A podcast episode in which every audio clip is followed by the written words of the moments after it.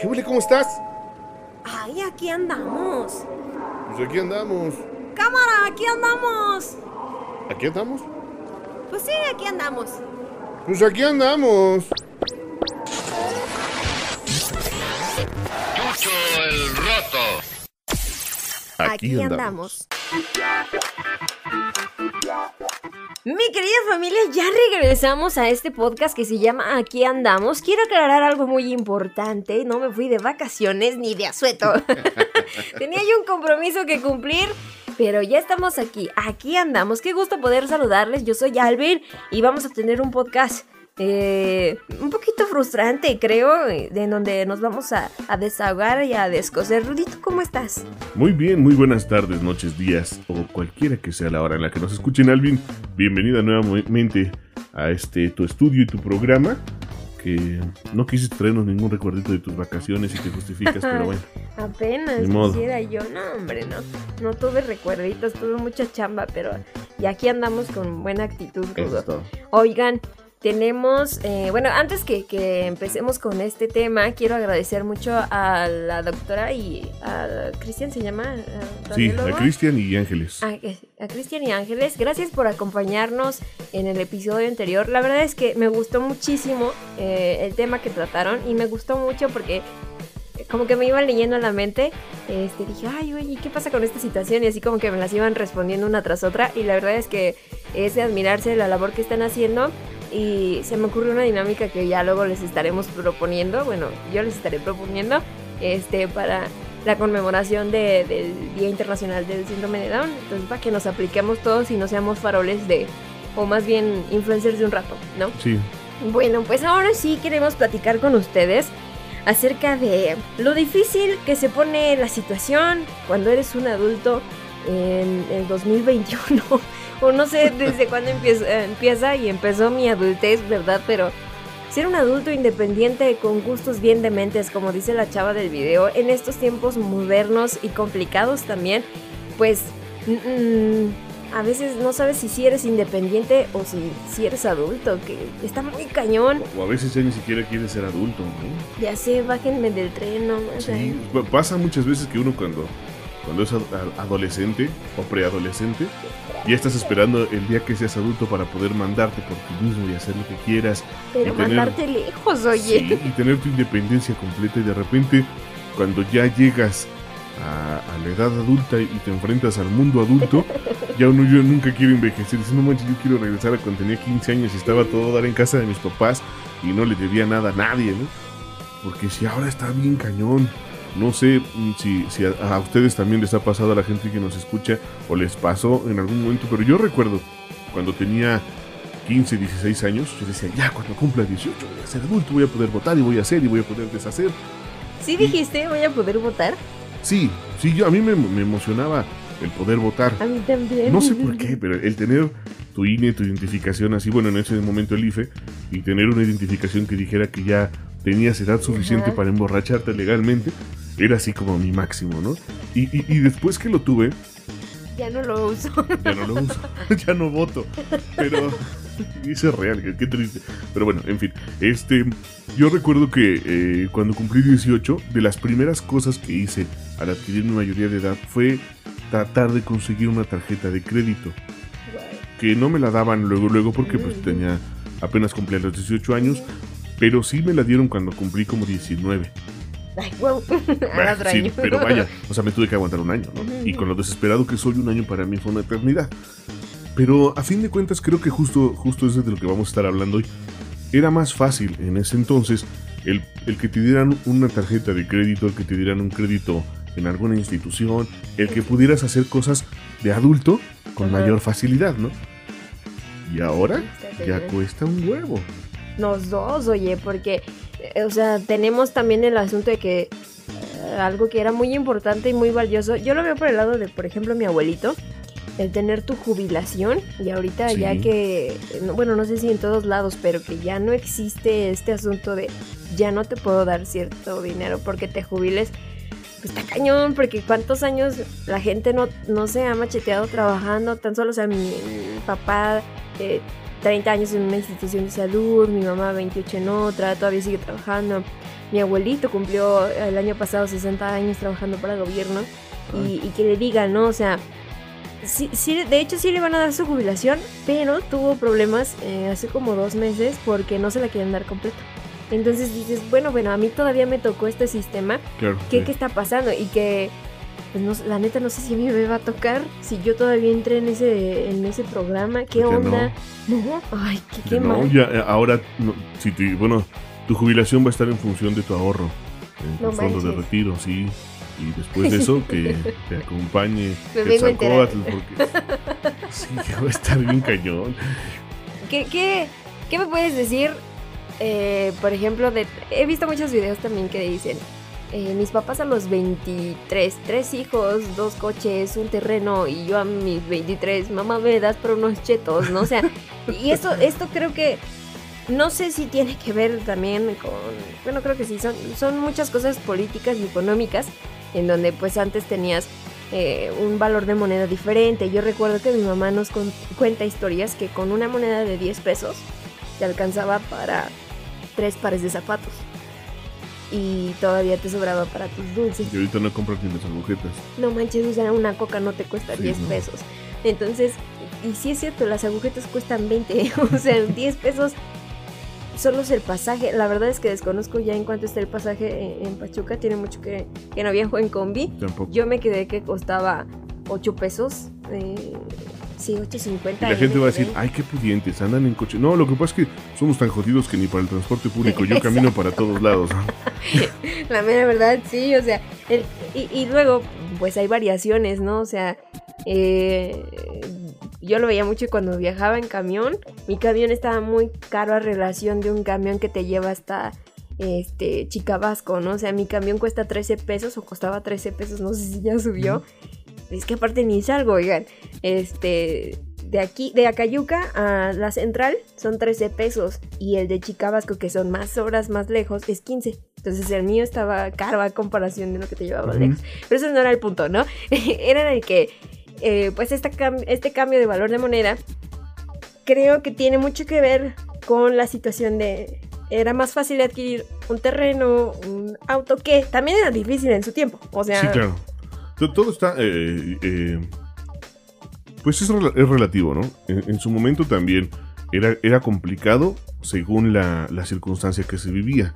Y ahora también. Pero yo también creo que actualmente existe un cúmulo de, un cúmulo de cosas que cuando haces ya la, la sumatoria general de, todo, de todas estas circunstancias te das cuenta que también ha sido mucha culpa de eh, los padres de cada generación, el cómo nos van inculcando, creo yo, sobre todo con esta situación que ya le hemos platicado en otro momento, de la sobreprotección a, lo- a- a nuestros hijos, que cada vez se va haciendo más fuerte, y esta sobreprotección creo yo que también nos ha llevado a que antes, yo, a mí me lo han platicado también mi- mis papás, mis abuelos, cuando cumplían 18 o 20 años, y era así de hijo, ya estás grande, ya te puedes ir a trabajar, ya llégale, que Dios te acompañe, y sácate de mi casa, ¿no? Que prácticamente era, si no correrlos con un patín, pero sí incitarlos a que vive por ti solo, este, enfréntate al mundo, ¿no? Ujú.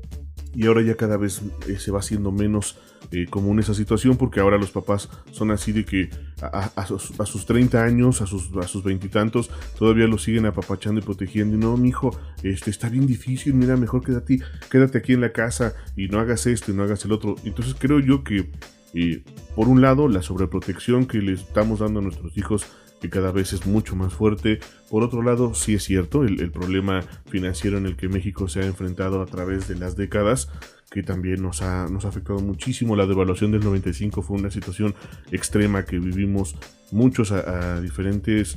eh, en diferentes circunstancias, ¿Sí pero que a fin de acuerdas? cuentas nos que claro, yo me acuerdo muchísimo de eso. Es que yo iba naciendo jóvenes, o sea, yo, pero fue en el 94, ¿no? Bueno, 94, 95. 94, yo, yo soy 95. del 93, para quien quiera saber. Pues yo la neta no me acuerdo, ¿no? Pero me acuerdo que mis papás tuvieron un problemón porque tenían créditos así que podías pagar hasta que te murieras con casas y llegó el cambio y te quitaban casi media vida. Sí, fue una situación muy compleja porque para algunas personas pudo haber sido un poco benéfico y para otras personas fue terriblemente malo, ¿no? Hubo muchos suicidios, hubo mucha gente que de plano dijo, no manches, no sé qué voy a hacer y mejor es más rápido pegarme un tiro. pero también hubo situaciones en las que la gente tuvo que reinventarse, renovarse y, trabajarle más duro y darle fuertísimo a, salir adelante. Yo recuerdo la, situación en mi familia, fue un, poco compleja, pero creo que mis papás nos no le hicieron muy llevadera. La verdad es que gracias a ellos no la sentimos tan fea. En, ese momento nosotros, eh, mis hermanos y yo, estábamos en escuela particular y eh, de un momento a otro mi papá nos dijo, ¿saben qué? Se va a terminar el ciclo escolar y para el próximo año los vamos a cambiar de escuela porque pues eh, vamos a vivir otras circunstancias y nos la platicaron así como muy suave. No nos decían exactamente cuál era la situación, obviamente porque también estábamos como muy pequeños para entender lo que pasaba. Nos cambiaron a una escuela de, gobierno. Mi papá tenía poco que había sacado un carrito de agencia Usuru, me acuerdo. Y este, fue imposible ya hacer los, los, pagos de, del Suru, pero este, también recuerdo una situación así eh, en que en algún momento lo que te decía se volvió un poco benéfico porque dada la devaluación y la situación en la que se vivía, se vivía, perdón, el gobierno eh, federal dijo, ahí va, una lana para pagar los créditos actuales para poder apoyar a, a la población y entonces las agencias como le pasó a mi papá, ya no podían legalmente cobrarte el, el, adeudo. porque ya lo había adquirido gobierno. Entonces realmente tu adeudo ya se lo debías al gobierno y nunca te lo iban a cobrar. A ellos ya se les había liquidado. Entonces para algunos fue un poco benéfica esa situación, pero aún así fue complicadísimo porque eh, el que todo se devaluara, como siempre pasa, ¿no? Cuando existe una devaluación, estos cambios de moneda, estos cambios de, poder adquisitivo, tienen una repercusión tremenda en todo lo que haces. En tus gastos diarios de comida, de pasaje, de vivienda, de vestido, de todo. Y entonces sí fue algo durísimo para, para muchos porque no estábamos, como es normal, no estamos preparados para enfrentar una situación de ese estilo. Y sí fue, fue muy cañón. Yo recuerdo para mí, te repito, muy llevadero porque mis papás me lo hicieron así, ¿no? Pero sí notábamos ciertos cambios. El primero, pues obviamente ya no estábamos en la escuela de gobierno. digo, en la escuela particular, perdón. Y entonces ya no teníamos el transporte que iba por nosotros diario a casa nos llevaba. ¿Las eh, con visitas amarillas? Exacto, sí. Oh. Tuvimos que aprender a, movernos en el transporte público y en combi porque pues mis papás no tenían tiempo como irnos a dejar a la escuela a recoger, ¿no? Y entonces como cualquier persona normal tuvimos que aprender a movernos en el transporte público, tuvimos que empezar a, limitar nuestros pocos gastos infantiles. Porque pues ya no era como que mi papá nos daba antes 5 pesos diarios, pues ahora no hay 5 pesos diarios, ahora te doy 5 pesos a la semana, y si te alcanza qué chido, y si no, pues ahí te aguantas, ¿no?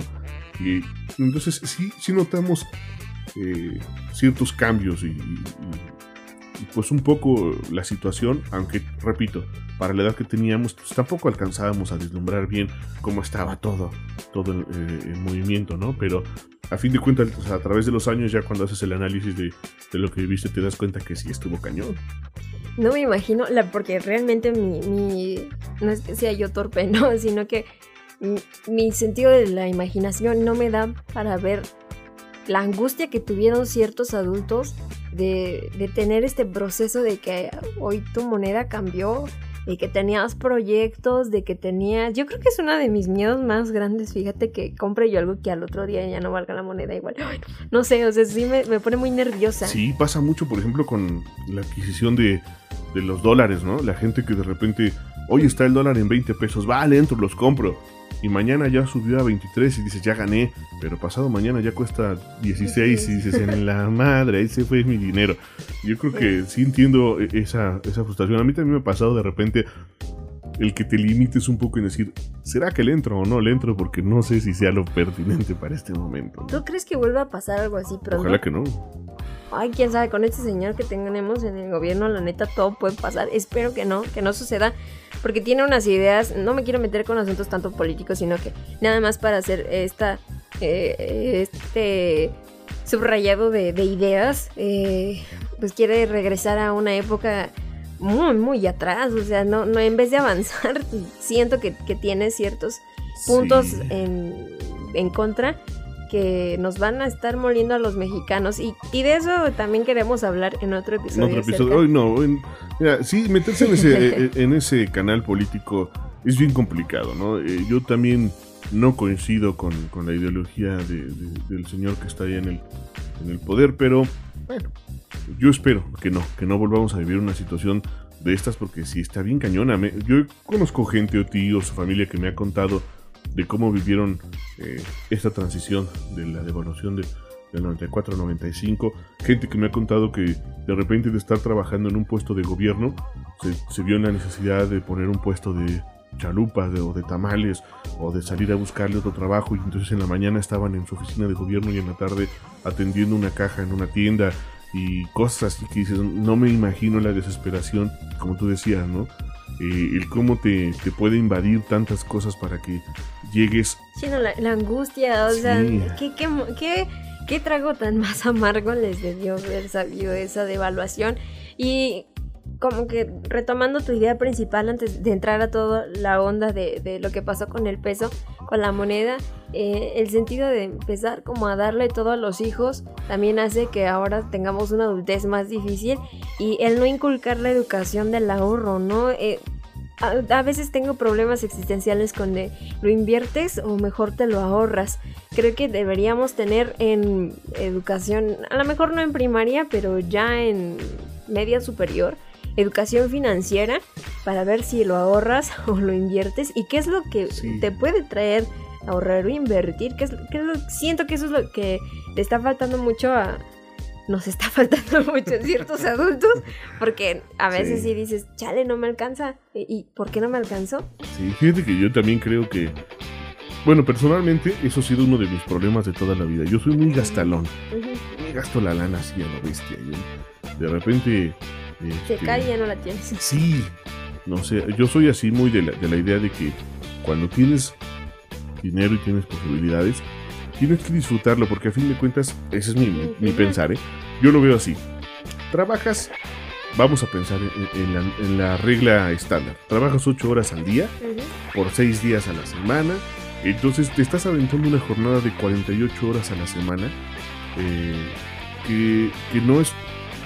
Que a veces la sufres, a veces la disfrutas porque de, de repente el trabajo también es, es rico, ¿no? O hay, hay personas que tienen la fortuna de trabajar en cosas que, que disfrutan muchísimo. Te voy a hacer un, un paréntesis, no vayas a olvidar tu idea, porque eso de que, ay, yo trabajo en lo que más me gustaba, no es trabajo, claro que sí es trabajo, o sea, por mucho que lo disfrutes, que te guste, va a haber un día en el que hoy no es tu día y entonces dices, Claro. ay, pinche trabajo, o sea, na- Sí, a todos Creo- nos ha pasado. sí. de- de- igual. sí, sí creo en esa teoría eh, o ideología, pero no es así como, Sí, no. Yo, yo, yo amo el micrófono y la cabina, pero cuando trabajaba para el Grupo Asir, hubo jornadas en las que nos aventabas desde las 6 de la Sí, mañana sí.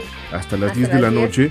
Y, y a pesar de que uno ame el trabajo, es pesado porque son muchas Claro. horas de estar eh, en la cabina, de estar sentado, de En estar la frente a la computadora, de estar en la calle, exactamente, y lidiar a veces, bueno, no lidiar en mal sentido, pero sí el tener que ponerle buena, buena cara a tu audiencia porque tu audiencia se lo merece y le, le merece respeto.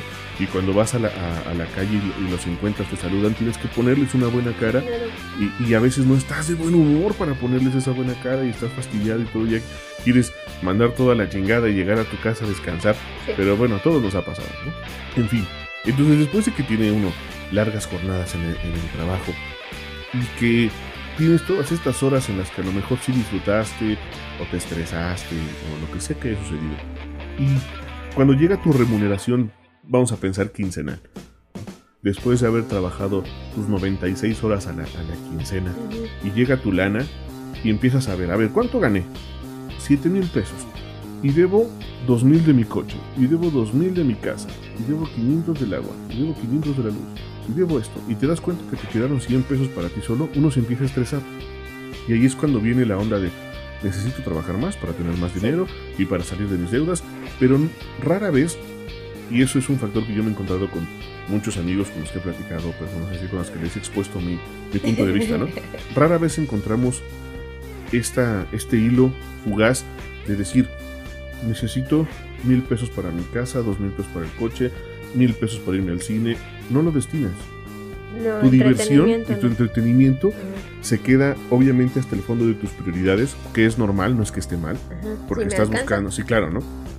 Pero yo lo que pienso es, es, es un poco, pues no, no, no este, exagerado, ¿no? Pero sí un poco contrariado con esta idea, porque... Rebelde. Sí, claro, yo un poco rebelde, yo, yo a veces le digo a mi esposa, a ver, hoy ya cobramos, ¿qué tenemos que hacer? Pues tenemos que comprar despensa y tenemos que pagar la luz y tenemos que pagar el internet y hay que ponerle gasolina al coche. Digo, ok, va, sale. ¿Cuándo son nuestras fechas de corte? Pues a lo mejor la fecha de corte es dentro de una semana. Y, al- y- y de la luz, ¿no? Y del internet para mañana y del coche en 15 días. Entonces yo priorizo de esta manera. Bueno, lo que tengo que pagar ahorita lo pago ahorita. Lo que tengo que pagar la próxima quincena todavía tengo 15 días ujú, pa' para que, para que mi siguiente este, cobro alcance para eso. Entonces, mientras hoy, hay veces que le digo a mi esposa, vamos por tacos. O vamos a comer algo, o vamos a dar la vuelta. O antes de la pandemia era de vamos al cine, Ujú, ¿no? Y Cristina luego me decía, es que necesitamos juntar. Y yo sí, yo entiendo que necesitamos juntar, pero también creo que es bien necesario, ya no solo el que sea un gusto, sino creo que es necesario que te disperses y que disfrutes tu trabajo y los frutos que este te da.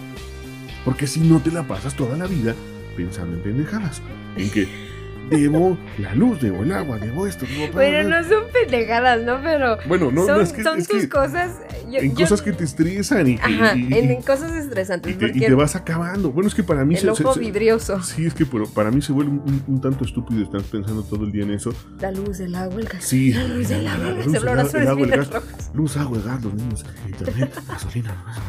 Y no manches, y, no te compras ni una paleta porque no, son tres pesos que le- si me gasto tres pesos de una paleta ya no completo para el gas. Pues la chinga del gas, métele en vez de 500 pesos 497 y ya. ¿no? O sea, Sí, sí. y, y entonces creo que también se vale esta situación. Y, y hay veces también en las que. Fíjate, una vez escuché a Odín Dupeirón hablar de una situación similar. Y creo que hay muchas cosas que yo no comparto con el pelochas ese, pero. este, pero en esta forma de verlo, creo, creo que sí, sí le atinó. En el que digas, un día, nada más tengo 300 pesos. Sí, pero 300 pesos ni te van a hacer millonario ni te van a hacer más pobre, ¿no? ¿Quieres un consejo millonario o Es un consejo 50 millonario. pesos? No, no, no se trata de eso, pero, Pescado. pero en, en este ejemplo, Odín decía: eh, si nada más tienes 300 pesos, vételos a gastar al cine y ya, no pagas tus deudas, porque a fin de cuentas, tus deudas van a estar ahí y tu estrés no se va a ir. Mejor desestrésate. Y creo que esa es la, la- la ideología en la que sí, sí concuerdo. Date, la- date gusto un- una vez. Un rato. Porque si a fin de cuentas tú eres una de las personas que toda la vida vive endeudado y, y sacas un crédito para pagar otro, toda la vida va a estar cargando ese estrés de tus deudas y tus deudas y tus deudas y nunca te vas a dar un gusto porque nunca vas a tener para dártelo. Y es el tapabollos, ¿no? Suena muy feo, pero. Sí, O sea, tapas uno, pero de tapas otro. justo. Entonces yo sí creo que si de repente tus gastos mensuales son de 8 mil y tu salario son de 7 mil, siempre vas a tener un déficit de, mil pesos, ¿no? Mm. y siempre vas a estar arrastrándolos. Pero si un día te gastas 500 en desestresarte y vas arrastrando 1500, no importa. No importa. De todos modos ya traes una deuda atrás de ti. Y en algún momento, te juro que la vida en algún momento te va a decir, ¿sabes qué, carnal? Hoy tienes una deuda de 1500, ahí te van 3000. Te lo juro que así va a ser.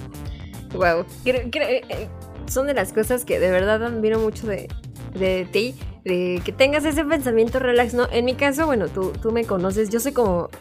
Sí, me estreso mucho en cosas que para mí son prioridad, ¿no? Por ejemplo, esta situación del dinero es como de. eh, un punto en el que dices, ay, no manches, o sea, no gasto más de lo que gano, pero si dijera, si dijese yo a veces, ay, es que me gustó mucho ese vestido, ¿no? Me gustó, quiero un chocolate. Híjole, pero cuesta tres pesos que esos tres pesos me estarían sirviendo para otra cosa, ¿no? Para eh, ahorrar, ¿no?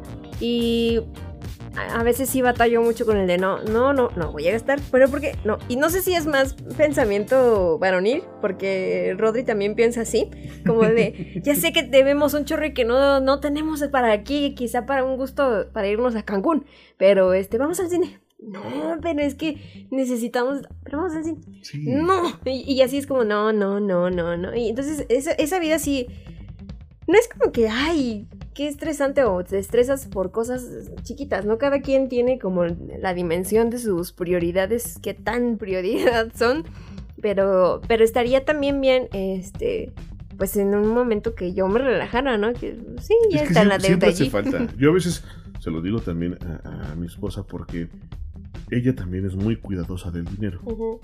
De hecho, no, y no es que no es que esté mal el que ella sea tan cuidadosa, ¿no? Es tan cuidadosa que cuando yo cobro se lo doy a ella. Sí. Y, y- y no porque sea yo, porque ay, va- no va a faltar que diga que soy un maldito mandilón. Pero no, No, es por eso, Te es que conoces. me conozco exactamente. Yo sé que Sí. yo despilfarro dinero en tarugadas, en cosas que ni siquiera debería de En comprar. manguitos con En chile. manguitos con chile. O a veces soy de esas personas que va en el tráfico y se acerca, se, se acerca alguien de los vendedores del semáforo a ofrecerte los peluchitos o monitos o ¿en tarugadas. serio? Y yo estoy, ay, quiero de eso. Y compro cosas que son completamente innecesarias, ¿no? Entonces yo lo que hago por precaución es darle el dinero a mi mujer, porque ya sé que ella... ¿Me das para unos chetos? Sí, es ahí donde regresamos. ¿Somos adultos independientes o no Justo. somos adultos independientes? porque ella es muy buena administradora, entonces ella se, se encarga de, ella ya me dice, mira, este día tenemos que pagar esto, este día tenemos que pagar el otro, este día tenemos que pagar tal, y ya ella lo administra muy bien, y entonces la casa funciona por eso. Porque si no fuera por mi mujer, yo ahorita ya estaría debiendo 16 meses de agua, estaría alumbrando a mí aquí con, con dínamos o con luz, sí, con, con velas, o que no, yo no Ya, la luz, energía eólica. Ya me, me habrían venido a buscar a quitarme el coche, o no sé, pero... Pero de, de veras que, que, así, que así funciona, ¿no? Y, y- y sí creo, y yo se lo he dicho a ella, un día relájate. De repente e- ella a veces se estresa porque me dice, es que pues, ya se nos vienen lo- los pagos de tal, tal y tal. ¿Ya lo? ¿Ya lo completamos? Sí, ok, entonces ¿qué te está estresando? Pues es que ya tengo lo de los gastos de esto, pero todavía no tengo los gastos del próximo mes. Pues espérate a medio mes, no te estreses ahorita. Es que mira, ya completé los 5 mil pesos que gastamos en, en servicios de la casa de este mes. Y ahorita ya tengo que juntarlos del otro mes. Espérate. El próximo mes nos van a caer 7. Ahorita gástate mil en, en- en tus zapatos, en el vestido. O gástate 10 pesos en una paleta. O sea, no pasa nada. Yo soy de esa idea, ¿no? Y a veces a ella le cuesta mucho trabajo el coincidir con, con Sí, esta claro. forma de, de vida porque ella sí es muy estricta con, con sus finanzas y que está bien, ¿no? Porque de esa manera ella nunca falla con sus deudas. Yo sí. Incluso soy tan desfachatoso que a veces me pasa que hoy tengo que pagar, pa- mañana tengo que pagar este, mi préstamo, ¿no? Ah, Y yo digo, "Ay, ¿cuánto me cobran de interés si no lo pago mañana? 300 pesos. Ah, sí los junto para la próxima quincena. Sí. Y ya no lo pago, ya no lo pago por, ir- por irme a gastar esa lana en otra cosa. Sí, ¿no? sí, sí, sí, Pero sí. creo que a veces se, se vale. Y, y justo lo que, lo que decías después de todo este chorote que nos echamos, que a mí nadie me. O, o yo no me preocupé y nadie me dio información financiera de edad oportuna. Mi mamá sí trataba de educar, no sé qué, ahorra, hijo, pero nunca fue así como muy estricto, ¿no? Siempre nos decía, ahorra, te va a servir. A mí me valía pura pistola. Yo este, prefería gastarme mi dinero en, tazos, canicas y- y chetos. ¿Qué crees que mi mamá? Ay, bueno, así como que hoy te sientas y contamos tu dinero, no. Pero cuando yo empecé a trabajar, fue como de ahorra. Y siempre es así su, su frase, ahorra, ahorra, ahorra, hijita, ahorra. O sea, siem- hasta este momento, este, como seguimos en la construcción del hogar, es como de, "¿Por- ¿y por qué se fueron al cine? Ahorra. Y entonces dices, este, sí, tienes razón y así. Pero hablando de, de construcciones y terrenitos, quiero también desahogar qué tan difícil es adquirir una, una propiedad, una vivienda en estos momentos, ¿no? Porque este, que si tienes que, que cotizar con el Infonavit o Infonavit, este, que tienes que tener tantos puntos, mm, puedes adquirir a, a un año de trabajar, dos años de trabajar, o sea, no todos pueden hacerlo al año. No. O sea, Y es que eh, ¿cómo está? está rel- relativamente fácil. Y yo digo relativamente Ajá. porque también estas, estos huecos legales con los que funcionan la- las cosas a mí a veces me provocan comezón. Porque te dice, por ejemplo, el Infonavit, después de un año de cotizar al, Al seguro. al seguro, al Infonavit, y tienes cierta cantidad de puntos, ya puedes buscar el crédito para adquirir tu casa, ¿no? Ok. Entonces, esos son requisitos relativamente muy fáciles de cumplir. Relativamente. Cuando tienes un trabajo medianamente estable, cuando tienes un salario eh, que, que por lo menos eh, rebasa un tantito el, el sueldo mínimo, ok, ya estás del otro lado. Y entonces vas al Infonavit, haces tu trámite, te tardan un par de meses y a lo mejor te dice el Infonavit, va, sin broncas, te puedo dar tu crédito. Tienes un crédito aprobado por 350 mil pesos. Y uno que es estúpido, se va pensando, 350 mil ¿Qué pesos. voy a hacer? Soy millonario, voy, a, Sí. voy a comprarme una casa en las Bahamas, ¿no? Ajá. Y entonces llegas a las colonias de interés social donde Eh. ve- ves que están fraccionando y construyendo casas y preguntas cuánto cuesta esa de cinco pisos te vas de espaldas, compadre, ¿no? Porque Sí. las casas más jodidas ¿Te cuesta un millón? te cuestan un millón de pesos. Y son casas, digo, jodidas entre comillas, porque casas muy bonitas, nuevas y lo que tú quieras, de, de una planta con un terreno de 200 metros cuadrados donde cabe tu carrito en, en un área de garage y tienes a lo mejor dos recámaras eh, este, en una sola planta, tu cocina, comedor, sala y, y un patiecito de atrás. Entonces es algo decente para vivir una familia que va empezando o una persona que vive sola, ¿no? Pero no te alcanza con tu crédito. No. Es imposible. Y entonces tienes que ir a vender cuerpo, a ver a dónde carambas, para conseguir que alguien te complete un millón de pesos. Y, y- O sea, ya no es suficiente con las horas nalga del trabajo. Sí, pero es que eso es muy cierto, porque, por ejemplo, yo fui a preguntar hace como tres meses, ya no lo hice por, por la situación que, bueno, me ando esperando a, a otras cosas, pero sí, mm, pasé y me vengo a ver este, la precalificación. No, sí, ya califica, pero ahora ya también te piden que no estés en buro de crédito. Entonces, este, pues yo la verdad apenas tengo mi primer tarjeta de crédito.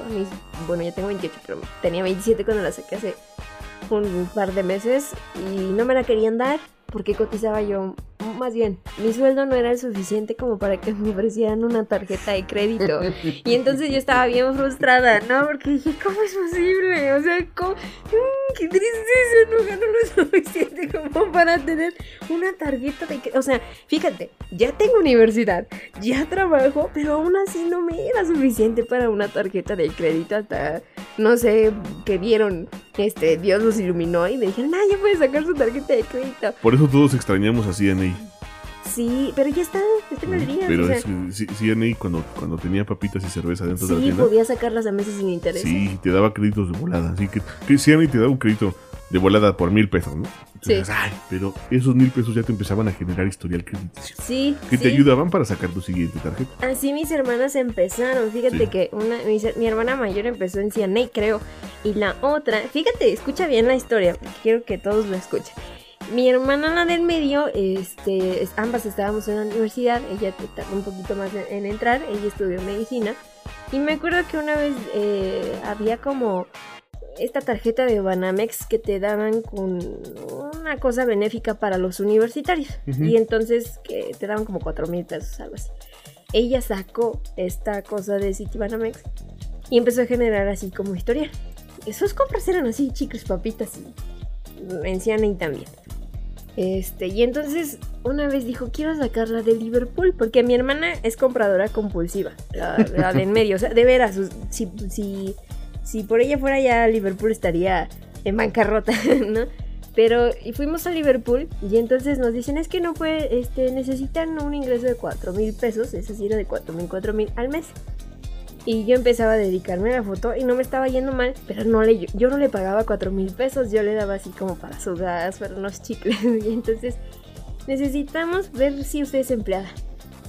Ella es mi empleada, según Liverpool.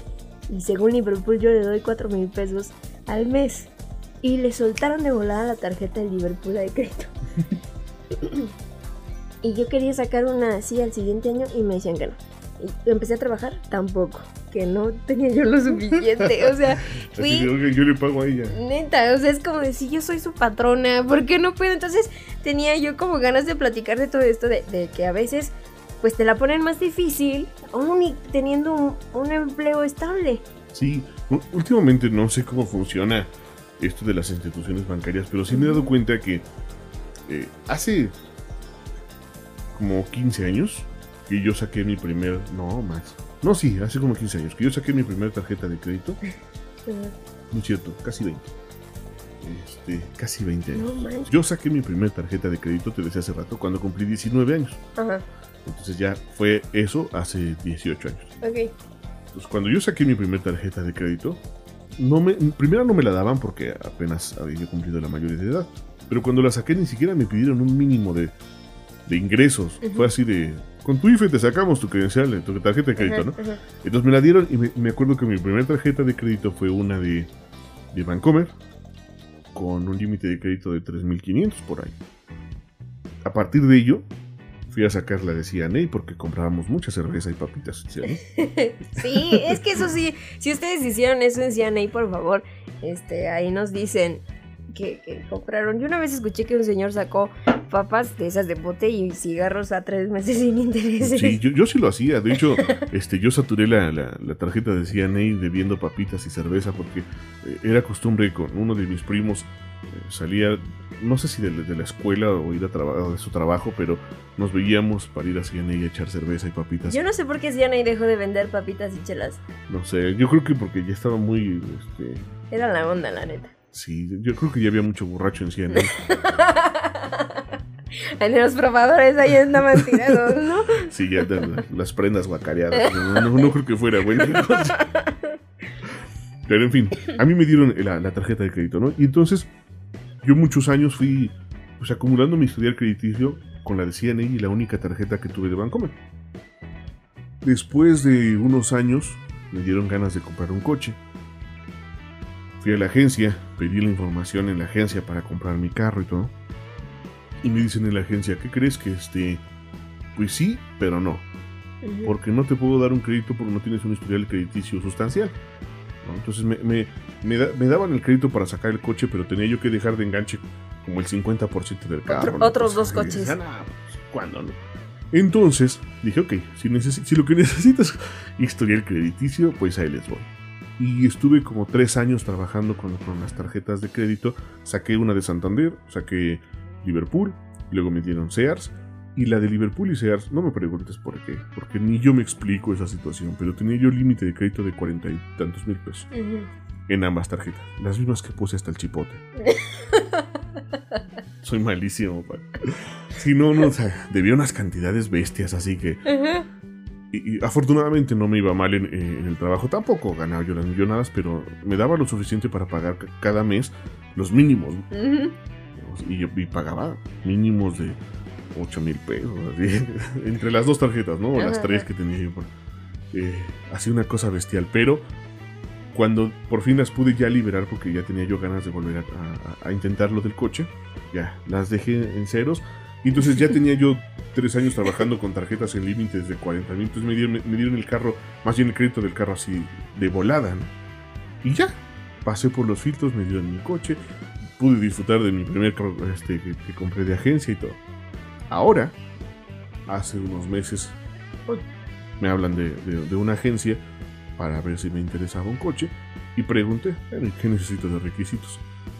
Pues necesita un estado de cuenta donde fluctúe los últimos tres meses entre ingresos de 40 a 50 mil pesos, que tenga tarjetas de crédito de no sé qué. Y dije, nada, me pedían los apuntes de la primaria. Dije, no. Ay, muere, cabrón. Según ellos te lo hacen así, muy, muy fácil, pero la verdad es que no. Dije, no, compadre. Yo prefiero traer mi carrito viejo, pero funcionar y no meterme en broncas porque No voy a superar nunca los apuntes de la primaria. bueno, pero la cosa es que. Ay, perdonen ustedes la aguardientosa risa, pero creo que son eh, de las cosas que no sé si con el tiempo van a ir aumentando. Pues no sé si llamarlas trabas, pero estos puntos que no están a nuestro favor. Y si a nosotros que tenemos cierto tiempo pues eh, generando historiales, eh, teniendo un cierto tipo de ingreso, pues qué va a pasar con los chavos que, que vienen atrás, o sea, ¿cuánto no les va a costar la precalificación? está cañón. ¿Ves que te digo que yo, yo he visto que las instituciones bancarias financieras o, o- o las departamentales que otorgan créditos, ese tipo de cosas, las agencias, en teoría te lo ponen fácil. En teoría. Porque si tú ves los anuncios de las agencias de coche, dice, estrena hoy. Sí, 0% de enganche, 0% de comisión por apertura. No dos años de, de- Ajá, no revisamos, bro. Dos años de, de seguro gratis. Y tú dices, entonces, ¿qué tengo que hacer? Ven, firma y estrena mañana. Y tú vas a toda madre pensando en que vas a firmar y estrenar mañana. Sí. Lo que no sabes es que bajo esas condiciones te van a pedir que pagues una mensualidad de 12 mil pesos y que le endeudes tu risa al diablo. Ay, ya no me voy a reír. Entonces, el- las cosas eh, en teoría se, se han vuelto más fáciles, pero pues siempre existe este truco de Las que te la voy a poner fácil para que a, a la hora de que, de que pagues, pues te veas bien ensartado, ¿no? Y está cañón, porque lo mismo hacen los bancos. Los bancos te dicen, ¿qué necesitas? Un millón de pesos, va, ten, te lo presto, no hay bronca. "Ah, Es que estoy en buró de crédito. Bueno, no hay bronca, no te presto un millón, te presto 500 mil pesos, no pasa nada. Sí, pero mira, fírmame aquí este papelito donde dice que si no me pagas para mañana 200 mil pesos, te voy a me. O sea, Ajá, sí. no, te cañón. Y, y- y eso está pasando mucho y mucha gente no se entera bien de qué cosa es lo que está firmando cuando pide un préstamo, cuando pide un crédito. O ahorita que este ya, por ejemplo, el, el Fobiste, creo, te, te otorga los créditos para, para tu casa, pero te lo cobra en UDIs. ¿Qué es eso? ¿Sabes cuándo vas a terminar de pagar? No, ¿qué es una UDI? La Ay, UDI es- Perdónenme. La, la, la UDI, la UDI es un Es, Unidad un- de- es una unidad monetaria que está, la verdad es que no la, no la termino de entender muy bien, pero está en función de, de muchos factores financieros de- de- del gobierno que es, es aprobada como un, como un tipo de, de- de- de cambio o de poner moneda, no sé bien. Alguien por favor corríjame de la gente que Al lo rato escucha. ya de puras Sí. cristomonedas. ¿eh? Pero, pero, pero vaya, esta, esta, esta madre de la UDI, este, una UDI vale como, no sé si más, más de lo que es un día de salario mínimo o por ahí así, ¿no? Una cosa así. Pero bueno, la cosa es que te la cobran en UDI. O sea, ese es- el interés es en UDI. Exacto. No, y todo tu crédito. Entonces, si te, te- te otorgan un crédito de 500 mil pesos, por decirte algo, este, porque desconozco enteramente el, el tipo de cambio, ¿eh? Por favor, no me vayan Ayúdenos. a matar, sí, ayúdenme con esto, pero por decirte algo, si tu crédito son 500 mil pesos, te prestaron, no sé, 100 UDIs, por decirte una cosa, ¿no? Y entonces, eh, en función de esas UDIs está puesto tu interés para que el próximo año debas 103 UDIs. Y tú dices, ok, pago, sí, pero si hoy la UDI valía 50 pesos y el próximo año vale 60, pues tu crédito ya, ya incrementó. Entonces lo que tú estás pagando realmente no está reduciendo como tú quisieras. Vas a tener un crédito que vas a terminar pagando el día que tus tataranietos se mueran. No manches. Entonces uno, uno cree que está fácil porque... Y no- en esas no aplica que ya de muerte se acaba la rabia. O sea, Fíjate que no se necesitaría investigarle bien porque me parece que... necesitamos una, un episodio de puras cosas financieras. Sí, vamos para- a traer a alguien que sepa de finanzas. Sí, sí, por favor. Y bueno, antes de seguirnos extendiendo, este, creo que, que estaría muy bien tener este tipo de conocimientos y, y también, ¿no? Como pues de manera cultura curiosidad, general. porque Sí, tam- exacto. también o sea, pasa que- investigarlo sin necesidad de ir a sacar un crédito. Sí, porque pasa muchas veces que uno se alborota y a mí ya me pasó, ¿no? Que alguien llega y te dice, mira, traigo esta tarjeta de crédito Este maravillosa. de anécdotas del rudo y sus gastos. Pero sí, alguien vino una vez y me dijo, mira, traigo esta tarjeta de crédito maravillosa porque acabo de, de empezar a trabajar en este banco y te dan 0% de, de, de- Anualidad. y no sé qué, y te dan chance de sacar dinero de tu tarjeta sin comisiones extras. Y ahí vámonos de pendejo ya. Firmar, me dieron la tarjeta y después me di cuenta que sí, no te cobran la anualidad el primer año, pero el siguiente año la anualidad son 750 pesos. y que mm, no, no te cobran sacar dinero del banco si es que sacas nada más 100 pesos, pero si sacas más de 100 te cobran 20% de lo que de lo que retires y que tus intereses moratorios por un día que te pasas son de 600 pesos por, por, este, por no pagar, o sea, unas cosas así bestiales de intereses que dicen, la madre, ¿en qué me metí? Nunca utilicé la tarjeta más de tres veces y la cancelé, porque no, es imposible tener... Y, y bueno, para la gente que dice qué tarjeta es, no se metan con American Express. Tiene muchos problemas, ¿no? No, Por eso muchos lados dicen, aceptamos todas las tarjetas excepto American Express, porque American Express, yo la verdad nunca he tenido, si apenas tengo una, ¿no? O sea, ja- jamás tendría yo American Express por las malas referencias que, que he escuchado de, de este, es un banco, Es, este, es una institución financiera, sí. Pero, pero así como Banamex y Santander, pues, o sea, existe el American Express en el edificio, Ah, no sé. o es así, bueno, quién sabe qué será, pero la cosa es que... Pues dicen, no, es que no aplica. O sea, en mm, casi muchos lados a donde yo acudo, digo, el señor de los tacos de Ceduría no me acepta American Express. Sí, no, O sea, ¿dónde puede usar American Express? ¿Por qué tiene tantos problemas American Express? Eh, Funciona muy bien en otros países. Y, Ajá. y- y conozco gente que me ha dicho que, que, que a ellos les funciona bien, pero también conozco gente que gana 200 mil pesos al mes y pues, le funciona todo dar porque pues nada más ocupa su American Express para comprar una coca en el Oxxo, ¿no? Entonces pues, no tiene bronca, pero a mí la verdad es que si yo me quedé con una muy mala experiencia de American Express, dije no jamás, jamás. Porque yo te digo que lo usé como tres veces y hice compras tal vez por 1500 pesos y resulta que un día ya les debía yo como 6000. Dije, no, como, ¿por qué? Porque no pagué en tiempo que debía, me pasé por un día, que porque ya me estaban cobrando el interés de no sé qué, que si mi, mi compra se vio al revolvente y el interés del revolvente son las perlas de la. Virgen, dije, no, no, no manches, este es tremendo. Pues bueno, queremos saber su opinioncita acerca de cómo es la vida de adulto para ustedes, si se ha compuesto de cosas complejas, si les ha costado o si realmente tienen esa educación financiera que les ha funcionado y compártanos sus tips y consejos para no morir en el intento. Sobre todo eso, porque sí está bien cañón. Y para ti que eres un adolescente listo para entrar a, a la adultez y ya estás pensando en, Gastar, en gastar, piénsalo tres veces. no quieran crecer. Bueno, pues aquí andamos, nos escuchamos en el próximo episodio. Muchas gracias, aquí andamos.